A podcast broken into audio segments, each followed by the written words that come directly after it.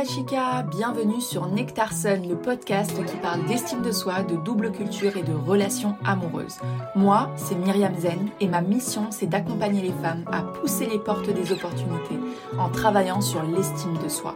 Si tous ces sujets t'intéressent, je t'invite à t'abonner parce que la vie est trop courte pour s'enfermer dans la peur de s'affirmer.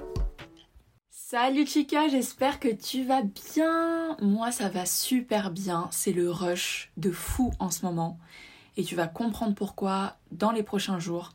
Mais euh, là, ça bouge beaucoup. Euh, là, on est en plein après-midi. D'habitude, j'enregistre le podcast le matin. Mais là, il est 16h. Allez, c'est parti. Je commence avec le témoignage. Le témoignage pour Nectarson qui dit Super podcast. Honnêtement, j'adore les premiers sujets abordés. On ressent une certaine proximité avec Myriam qu'on ne retrouve pas ailleurs. Hâte de découvrir la suite. Morgane. Merci beaucoup Morgane, ça me fait trop plaisir. C'est incroyable, ça me fait trop plaisir. Et je me suis trompée euh, dans le dernier podcast. C'est euh, seulement sur Apple Podcast qu'on peut mettre des avis. Donc voilà. En tout cas, merci beaucoup de laisser les avis et de mettre 5 étoiles, ça fait trop plaisir.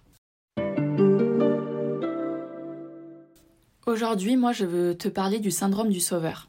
Je veux te parler de ce syndrome parce que je vois beaucoup de chicas, de femmes qui souffrent de cette posture. Des hommes comme des femmes d'ailleurs, hein, qui souffrent de cette posture qu'elles ont choisie ou qu'elles subissent en fait. J'ai choisi de t'en parler parce que c'est directement lié au syndrome de la gentille Le syndrome de la gentille qui est mon premier épisode, je t'invite à aller le voir que je t'invite à écouter, qui est un très très bon complément à cet épisode de podcast. Parce que moi aussi, en fait, je voulais sauver tout le monde. J'étais dans une période où je voulais sauver tout le monde. Et j'ai aussi été celle qui a été sauvée. Et aujourd'hui, peut-être que toi-même, dans ta famille ou dans tes relations amoureuses ou amicales, tu es la sauveuse. Et peut-être même que tu es dans cette posture et que tu en souffres car tu es toujours en attente d'un retour qui ne vient pas je pense que souvent, on est la petite fille qui aurait voulu être sauvée petite et que personne n'a sauvé. C'est pour ça qu'on devient la sauveuse une fois adulte. Alors dans cet épisode, on va voir d'où vient le syndrome du sauveur, d'où il prend racine et je te donnerai également trois clés pour t'en sortir. Alors moi j'ai envie de te raconter un tout petit peu mon histoire parce que je trouve quand même que je le, que je le fais pas mal ici. Il faut savoir que, donc que je suis l'aînée euh, de ma famille avec euh, une double culture et quand j'étais petite en fait j'avais pas vraiment le choix. Je suis l'aînée de ma famille donc on m'a mis dans cette position depuis toute petite. Je dois aider les autres, je dois aider mes petites sœurs, ma mère, je dois faire tout l'administratif jusqu'à aujourd'hui. Hein. On s'entend. J'ai longtemps été la sauveuse et j'ai longtemps essayé de sauver tout le monde dans ma famille et le problème, c'est que lorsque tu es dans cette position, tu rentres très vite dans un triangle dramatique. Pourquoi pas en faire un épisode de podcast? Non mais en fait, je crois que c'est devenu une habitude de dire pourquoi pas en faire un épisode de podcast? Le triangle dramatique. Dans un triangle dramatique, euh, donc ça nécessite d'y avoir euh, trois personnes. Donc il y a le sauveur, la victime et le persécuteur. Et en fait, dans ce triangle, ce qui est particulier, ça s'appelle un jeu, ça s'appelle un jeu psychologique. Euh, ouais, je, vous en parlerai euh, dans un, dans un podcast, je pense, parce que c'est trop intéressant. Dans, dans ce jeu-là, en fait, la victime peut prendre la position du persécuteur, le persécuteur euh, de la victime, et ainsi de suite, en fait. On peut changer de position très très vite. Et quand tu ne sauves pas comme l'autre veut que tu le sauves, quand tu n'obtiens pas un juste retour des choses, alors là, ça peut très vite devenir très frustrant. Parce que de quoi on se rend compte? On se rend compte que personne ne fait les choses juste comme ça parce qu'ils ont envie de les faire. Même celui qui te dit qu'il n'attend rien en retour, il attend certainement un merci, il attend un peu d'attention, il attend une validation. Et quand on sauve constamment les gens autour de nous et qu'on n'a pas la même reconnaissance qui va avec, c'est très frustrant. Et il y a un moment où je suis arrivée dans ma vie et je me suis dit que c'était trop. En fait, j'en pouvais plus, c'était trop. Et moi, je voulais plus être dans ce rôle de sauveur que j'ai porté malgré moi. Et parfois, en fait, tu comprends que tu peux pas sauver quelqu'un qui n'a pas envie d'être sauvé. C'est pas possible tu peux pas, c'est pas possible. Parce qu'en fait, toi, t'es arrivé à un niveau de conscience de toi, de tes peurs, de tes envies, etc., où la personne, elle est même pas à 1% de ça. Elle est même pas dans la conscience de sa vie, tu vois. Tu peux pas, il y a des gens que tu peux pas les sauver. Et aussi, à contrario, j'ai aussi été la personne sauvée. Et ça, c'est aussi très compliqué, parce qu'on se rend pas compte tout de suite, mais être sauvé, c'est un sentiment de culpabilité constant qui te prend parce que la personne en face de toi, elle fait tellement pour toi, elle est tellement là que toi-même, tu n'es pas en capacité de donner le quart en fait. Elle, t'inonde en fait, elle t'inonde. Et toi, à la à l'auteur ou à l'échelle que tu peux donner, tu donnes, mais ça sera jamais assez pour une personne qui souhaite sauver. Donc vraiment, c'est quelque chose, c'est une relation qui est très particulière et ça arrive très souvent pour les femmes qui souhaitent changer leur partenaire. Quand on souhaite changer son partenaire, et c'est vraiment l'exemple de l'une de mes coachées, elle me disait je voulais absolument le changer. Je voulais le prendre et le faire à mon image, ou en tout cas celle qui m'arrangeait. En fait, c'est une sorte de bouée de sauvetage, de vouloir changer une personne. C'est vouloir la changer de ses vices, de ses défauts, etc., sans comprendre que si cette personne, elle t'a attiré, c'est pour ça aussi. C'est qu'il y avait ses défauts, c'est qu'il y avait ses, imperfections, tu vois. Donc les femmes sont dans le syndrome du sauveur quand elles veulent changer un homme qui est par exemple et au chômage et qui se contient et qui est très content d'être dans cette posture-là, par exemple, euh, qui ne leur montre pas d'attention, ou sinon un petit peu, un tout petit peu, et en plus qui leur parle mal, et en fait elles ont l'espoir de changer cet homme-là. Et peut-être que toi qui m'écoutes, t'es dans cette position. Peut-être que toi t'espères qu'il va changer un jour. Mais ça fait combien de temps en fait là? Ça fait combien de temps? Six mois? Un an? Deux ans? Peut-être plus? Que tu espères qu'il change? Vraiment? Tu penses vraiment qu'il va changer? Et en fait, le fait d'être un sauveur invalide l'autre. En tant que sauveur, tu communiques le message suivant. Tu ne peux pas le faire toi-même, tu es impuissant ou tu es rien sans moi.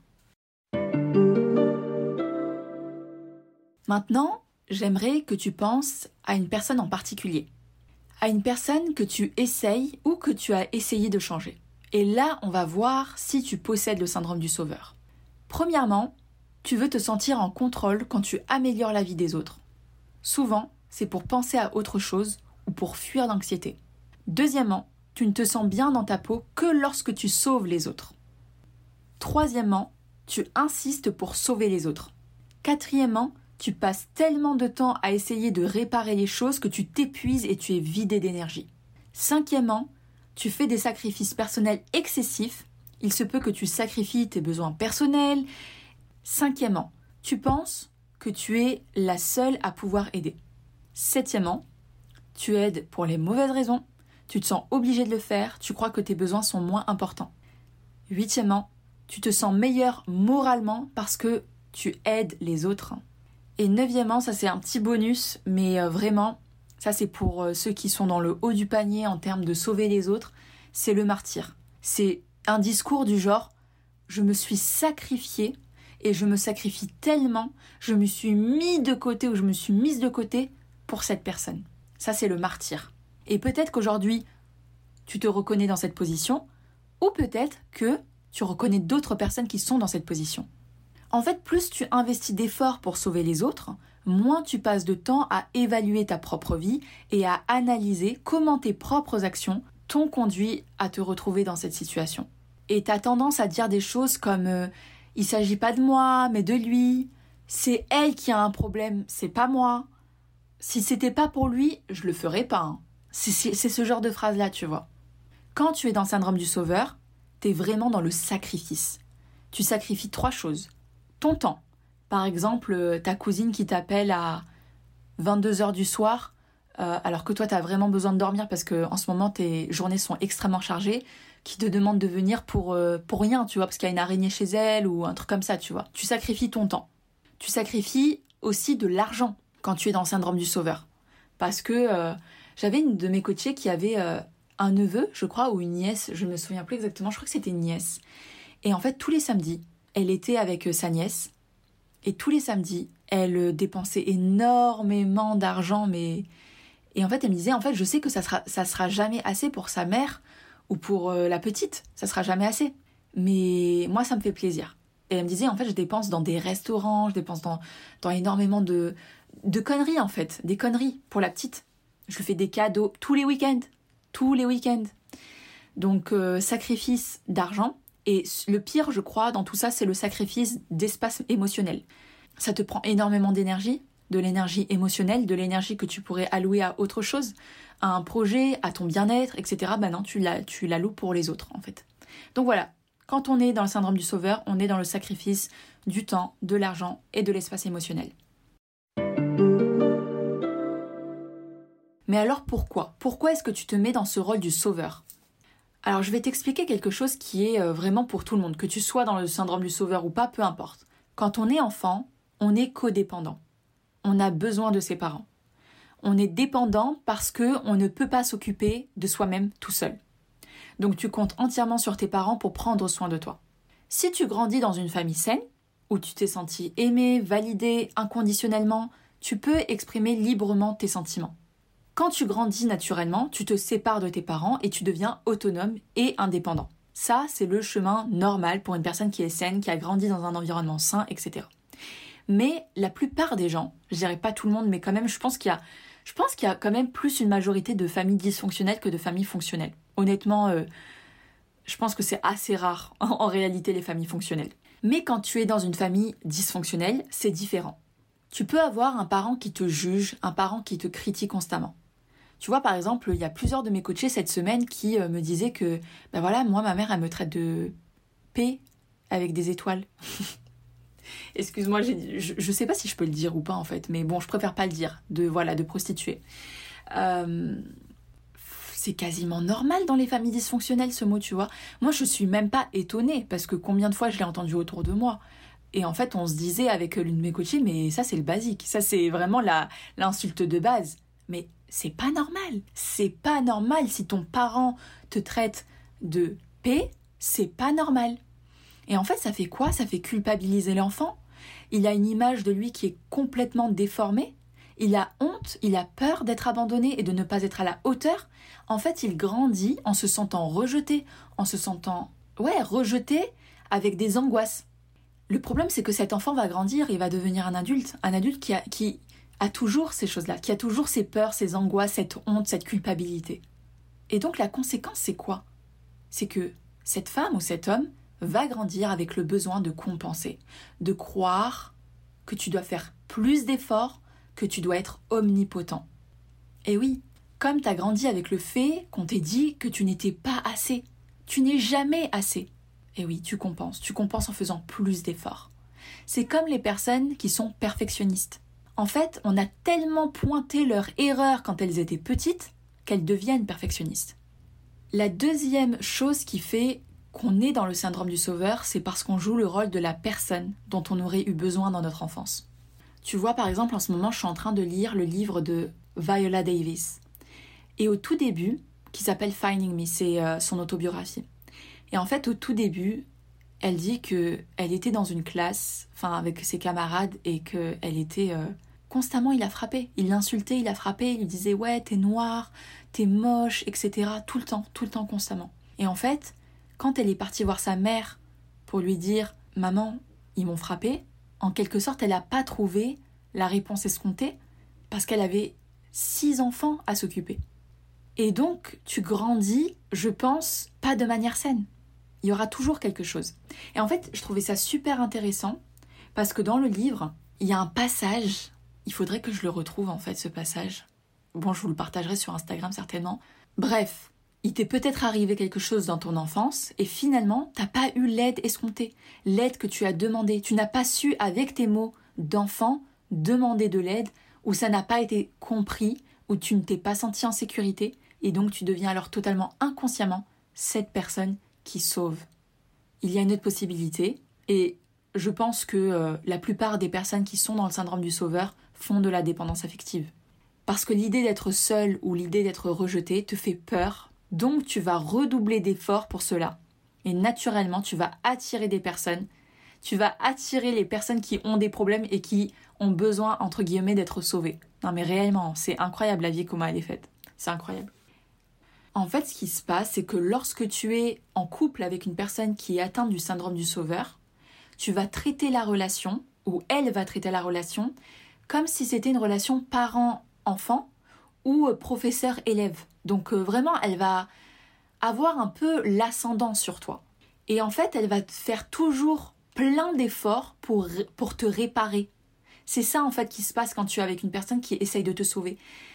Elle a le besoin de te réparer parce que tu n'es pas à l'image qu'elle voudrait que tu sois. Et elle va te donner l'impression de ne pas être aimé tel que tu es, tu vois. Et là, ça peut être très compliqué parce que tu peux avoir beaucoup de ressentiment dans cette relation. Et franchement, s'il y avait une conclusion par rapport à cette partie-là, c'est que les personnes qui possèdent le syndrome du sauveur, en réalité, elles souhaitent se sauver elles-mêmes. Mais en réalité, c'est tellement difficile pour certaines personnes de se dire Ouais, bah j'ai un problème en fait. Il y a un problème à régler et je vais me faire accompagner ou je vais faire les efforts nécessaires pour travailler sur ça. C'est trop difficile, il y a des gens, toute leur vie, ils se diront non mais moi je suis parfait ou moi je suis parfaite. Mais qui est parfait ou qui est parfaite? S'il vous plaît, dites-moi. Ça n'existe pas, on a tous des traumas de toute façon. On a tous des choses à réparer en soi. Et alors? C'est pas grave. C'est ça la vie aussi. C'est d'avancer tout en sachant qu'on a des choses à régler. Et de les régler, bien sûr. Pas rester, pas rester avec, parce que, en fait, c'est comme si vous aviez. Euh, je vois un peu la vie comme ça. Vous êtes, euh, vous avancez sur le chemin de la vie, et tout au long de la vie, vous allez parfois avoir euh, sur votre dos un sac. Un sac de patates. Les patates, c'est les traumas, c'est les blessures, les trahisons, l'abandon, le rejet, etc. Et donc petit à petit, vous allez accumuler des patates. Parce que c'est la vie en fait, c'est totalement normal. Et le truc c'est quoi? C'est qu'il y a des gens, ils arrivent euh, au milieu de leur vie, tu vois, dans la cinquantaine, 40, 50 ans, problème de santé. Mais évidemment, qu'est-ce que tu as fait pour vider ce sac de patates? Il déborde Bien sûr que tu as des problèmes de dos, bien sûr qu'il y a des maladies. Qu'est-ce que tu as fait pour enlever ces patates qui prenaient trop de poids, qui t'ont écrasé? Tous ces problèmes-là, tous ces, tous ces traumatismes-là, ils ont, ils ont finalement fini par t'écraser. Le mental est connecté au corps, effectivement, ça crée des maladies, évidemment. Et vous imaginez, il y a quand même des personnes qui arrivent à la fin de leur vie et qui ont jamais, au grand jamais, vidé ce sac de patates. C'est pas être forte, hein. Honnêtement, hein, c'est pas être forte que de garder ce sac de patates sur soi, pas du tout. C'est être aveugle. C'est fuir. Honnêtement, c'est fuir. Vraiment, je te souhaite en tout cas, toi qui m'écoutes, de te libérer de ce sac de patates. Parce que non, t'es pas faite pour ça. C'est pas ça la vie. C'est pas porter un sac de patates toute sa vie, non.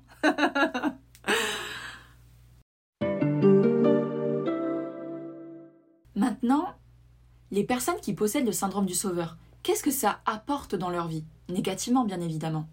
En premier, ça peut carrément apporter un burn-out. Tu mets tout ton temps et toute ton énergie pour les autres alors que tu n'as pas de temps, alors que tu n'as pas d'énergie, tu as tout donné aux autres. Ça, on peut très très vite aller vers le burn-out. Deuxièmement, quand tu es dans le syndrome du sauveur, tu peux avoir des relations perturbées, des relations que tu dois réparer, des gens que tu dois réparer. Mais c'est pas bon. C'est pas ça la vie. En fait, tu traites les personnes qui sont autour de toi, des personnes que tu aimes profondément peut-être, comme des objets cassés à réparer. Ça, ça peut les rendre frustrés et rancuniers. Et ça se comprend. La troisième chose, c'est que ça peut apporter un sentiment d'échec constant. Un échec constant parce que tu crois que tu peux résoudre les problèmes des autres et en réalité tu ne peux pas. Personne ne peut. Il n'y a que toi-même qui peux décider de régler tes problèmes. Oui, tu peux apporter un soutien, mais on va le voir de toute façon à la fin. Quatrièmement, ça peut complètement t'apporter un sentiment de vide, l'impression de ne jamais être suffisante, jamais assez, l'impression de ne jamais être complète. Il manque toujours quelque chose. Cinquièmement, ça peut apporter du ressentiment ou de la colère envers les personnes qui ne veulent pas de, votre, de ton aide. Cinquièmement, ça peut apporter du ressentiment et de la colère pour toi et pour la personne que tu souhaites aider, parce que potentiellement que la personne elle ne reconnaît pas que tu l'as aidée, et il y a des personnes qui ne veulent pas de ton aide en fait, tu vois. Sixièmement, il y a des personnes qui sont dans le syndrome du sauveur et qui sont extrêmement frustrées envers elles-mêmes et envers les autres, de voir qu'en fait, elles n'ont pas le retour escompté. C'est hyper frustrant ça. Et il y a tellement de... Les filles de la saison du oui se reconnaîtront parce qu'il y a beaucoup de filles dans la saison du oui qui, sont dans, ce syndrome du sauveur où oui, elles font les choses, elles attendent un retour, elles attendent exactement le même retour ou comme elles, elles le veulent. Sauf qu'on ne peut pas contrôler les gens. Par contre, on peut, on peut traiter sa façon de réagir à ça, effectivement. Et euh, le syndrome du sauveur, quand tu es dans le syndrome du sauveur, la septième chose, c'est que tu as un sentiment de perte de contrôle. Tu perds le contrôle parce qu'en fait, le problème, c'est que t'es plus en contrôle de ta vie. Tu essayes toujours d'avoir un impact dans la vie des autres. Mais t'as pas le contrôle en réalité. T'as pas le contrôle si la personne va faire ce que tu lui as dit ou pas. Et ça, c'est compliqué. Maintenant, quels sont les conseils pour sortir du syndrome du sauveur? Je vais t'en donner trois. Le premier conseil que je veux te donner, c'est d'écouter au lieu d'agir. Quand tu travailles sur ton écoute active, tu peux résister à l'envie d'aider. J'ai envie de te le dire, mais la plupart des gens, ils ont juste envie de parler. Ils n'ont pas besoin qu'on les aide spécifiquement, ils ont juste besoin d'être écoutés. Et en fait, c'est vraiment ça aussi qu'on trouve dans les relations entre hommes et femmes. Les hommes, comme ils sont dans leur énergie masculine et dans le faire, quand une femme va leur raconter leur journée, une problématique avec une collègue, etc., il va dire à sa femme ou à sa compagne, bah en fait, tu peux régler ce problème de cette manière-là. Mais en fait, généralement, c'est pas ça qu'elle veut. Elle, elle veut juste être écoutée. Et en fait, je pense que la meilleure des choses, c'est d'être clair avec ce, ce que tu veux dans ta communication. Là, j'ai besoin que tu me conseilles. Ou là, j'ai besoin que tu m'écoutes. Ou là, j'ai besoin d'être rassurée. Ou là, j'ai besoin que tu prennes soin de moi. Voilà, donc juste écouter. La première chose, c'est d'écouter au lieu d'agir. Deuxième conseil, offre de l'aide sans trop de pression. D'accord? Ne mets pas la pression à cette personne pour qu'elle accepte ton aide. Non. Juste, tu dis, si tu as besoin de moi, je suis là. Et basta. Fais-moi savoir si tu as besoin de mon aide. Il n'y a pas besoin de plus, t'as pas besoin d'insister. Non, t'as pas besoin d'insister. Ou une phrase comme euh, Je suis là si tu as besoin de moi. Et troisièmement, je veux que tu te rappelles constamment que tu ne contrôles rien. Tout le monde est parfois confronté à la détresse. Les problèmes des autres ne sont que cela, des problèmes. Bien sûr, tu peux toujours les aider, mais tu dois te rappeler que peu importe ta proximité avec cette personne, tu n'es pas responsable de ses choix. Tu vois, il y a beaucoup de filles, par exemple, qui sont là. Euh, ouais, j'ai dit à ma copine de quitter son ex parce que c'était un charreau, parce qu'il lui a fait du mal, etc. Elle le revoit avec lui euh, une semaine après. Et là, euh, elle s'embrouille avec sa copine parce qu'elle voulait la sauver, en fait. Effectivement, et ça part d'une très bonne intention. C'est ça qui est incroyable, en fait. C'est que ça part d'une très bonne intention, je le sais. Mais tu ne contrôles rien. Tu n'es pas dans sa vie, tu ne sais pas ce qu'elle vit. Ses choix ne sont pas les tiens, les tiens ne sont pas les siens. Tu n'es pas responsable de sa vie, tu n'es pas responsable de ses choix. C'est sa vie, ce sont ses choix et ce sont ses décisions. Donc voilà, c'est tout pour moi sur le syndrome du sauveur. Si tu as aimé cet épisode, je t'invite réellement à partager à tes amis et euh, à mettre 5 étoiles sur euh, ta plateforme d'écoute préférée. Franchement, ça me fait toujours très plaisir. Même quand les filles m'envoient des messages pour me dire euh, waouh, cet épisode était trop bien, etc. Ça m'a mis une claque, etc. Mais, mais waouh, ça me fait trop plaisir. Mon petit conseil du jour est le suivant. C'est ton petit rappel pour mettre ton portable ou ton cellulaire, comme tu dis, peu importe, dans un tiroir et travailler. Franchement, c'est la meilleure solution. Vraiment, ton portable, ça peut être ton pire ennemi. Quand il s'agit de concentration, ton portable est ton ennemi. C'est tout en fait. Il n'y a pas à parler 100 ans quoi. Ton portable est ton ennemi. Donc vraiment, c'est ton petit rappel aujourd'hui pour mettre ton portable dans un tiroir, l'éteindre et faire quelque chose à fond. C'est quand la dernière fois que tu t'es mis à fond dans une tâche. Même le fait de regarder un film, il y a des gens qui sont sur leur portable en même temps. Mais comment vous faites? Non, je suis pas d'accord en fait. C'est pas, tu regardes pas un film quand tu es sur ton portable en même temps. Et en ce moment, je suis en train de regarder The Watcher. Et j'avoue que c'est très euh, perturbant. Euh, je suis qu'au troisième épisode pour l'instant, mais je t'en dirai un peu plus. Bah écoute, sur ces mots, je te souhaite une excellente journée ou soirée. Hasta luego, chica